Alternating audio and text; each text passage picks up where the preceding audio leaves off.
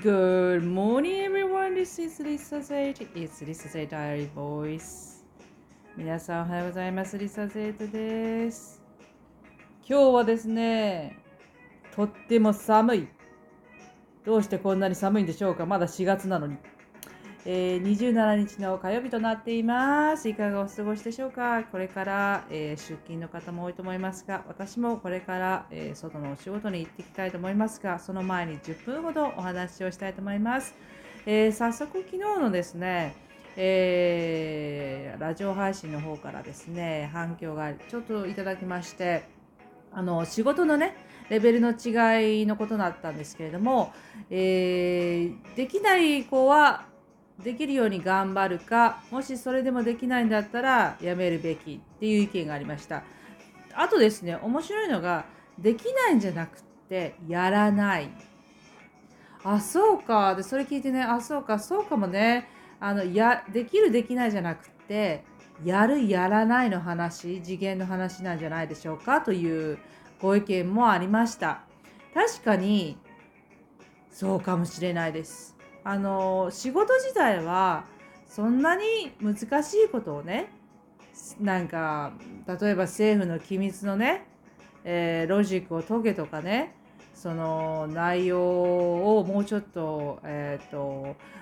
うん、公にしないようにどうのこうのとかそういう難しい問題じゃないんですよ。本当に水を沸かすとかそういう程度のものなんです。なんですが、えーやらないできるのにやらないんじゃないでしょうかということがねやっぱりあそういうことなのかもしれないですね。なので私はねもしねできるのにやらないのであれば単なるレイジですからやらせるっていうことですよね。ということは私は結局、えーもしその立場ならばあの私が同じレベルの立場ならばやらせるということは私は上から同じ額をもらっているのに多くのあのことをしなくてはいけないですね。そのなんかお同じ同僚の面倒を見る見つつ、まあ、上が見る見るべきなんでしょうけれどもあの上上の人たちが常にいるっていうわけじゃないので同じレベルの人なのにあ同じ同僚なのに違うレベルのがあるからといって上のレベルの方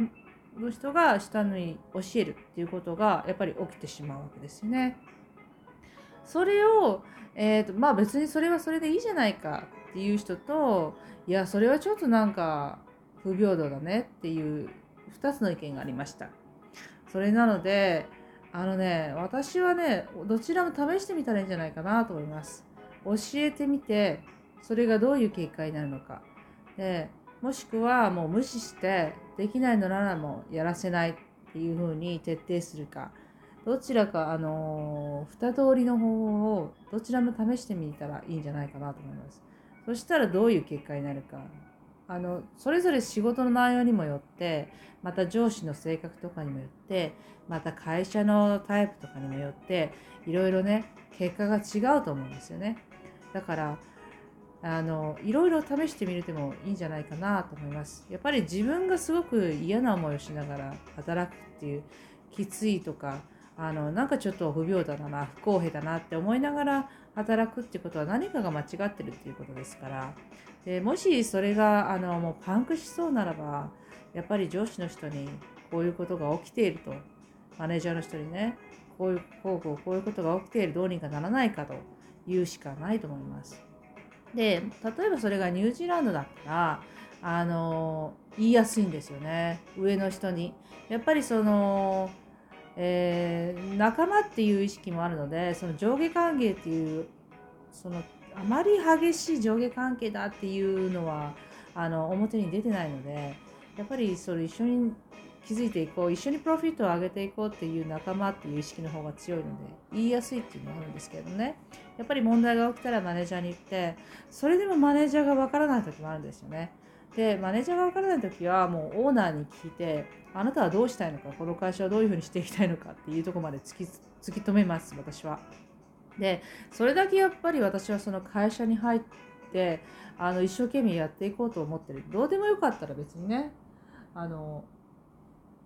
何も意見言わないし別にあの朝から晩まで決まった時間だけ働けばいいだけなんですけれどもやっぱりそこに働いている以上一生懸命やりたいしその人のためにプロフィットを上げていきたいしやっぱり間違っていることは正していきたいっていうのが、まあ、私はそういう性格なので、えー、やはりこう徐々にね問題点がちっちゃな問題点でも大きな問題点でも上げていけばあの会社が変えるべきだと思います。はいでもしそれが私の方が間違っているならばあのそれはそれでいいんです。それはそれで教えてくれたらいいんです。いやそれはねリサの方が間違ってるよと。あのこの会社はこういうふうに行くからこういうふうにしてって言うんだったら分かるんですけれども、えー、何も指図も指示も何もない中でもうその同僚一番下の子たちですね。が好きなことをする。もう自分のしたいことだけをするっていう状況ができがちなのでそれをね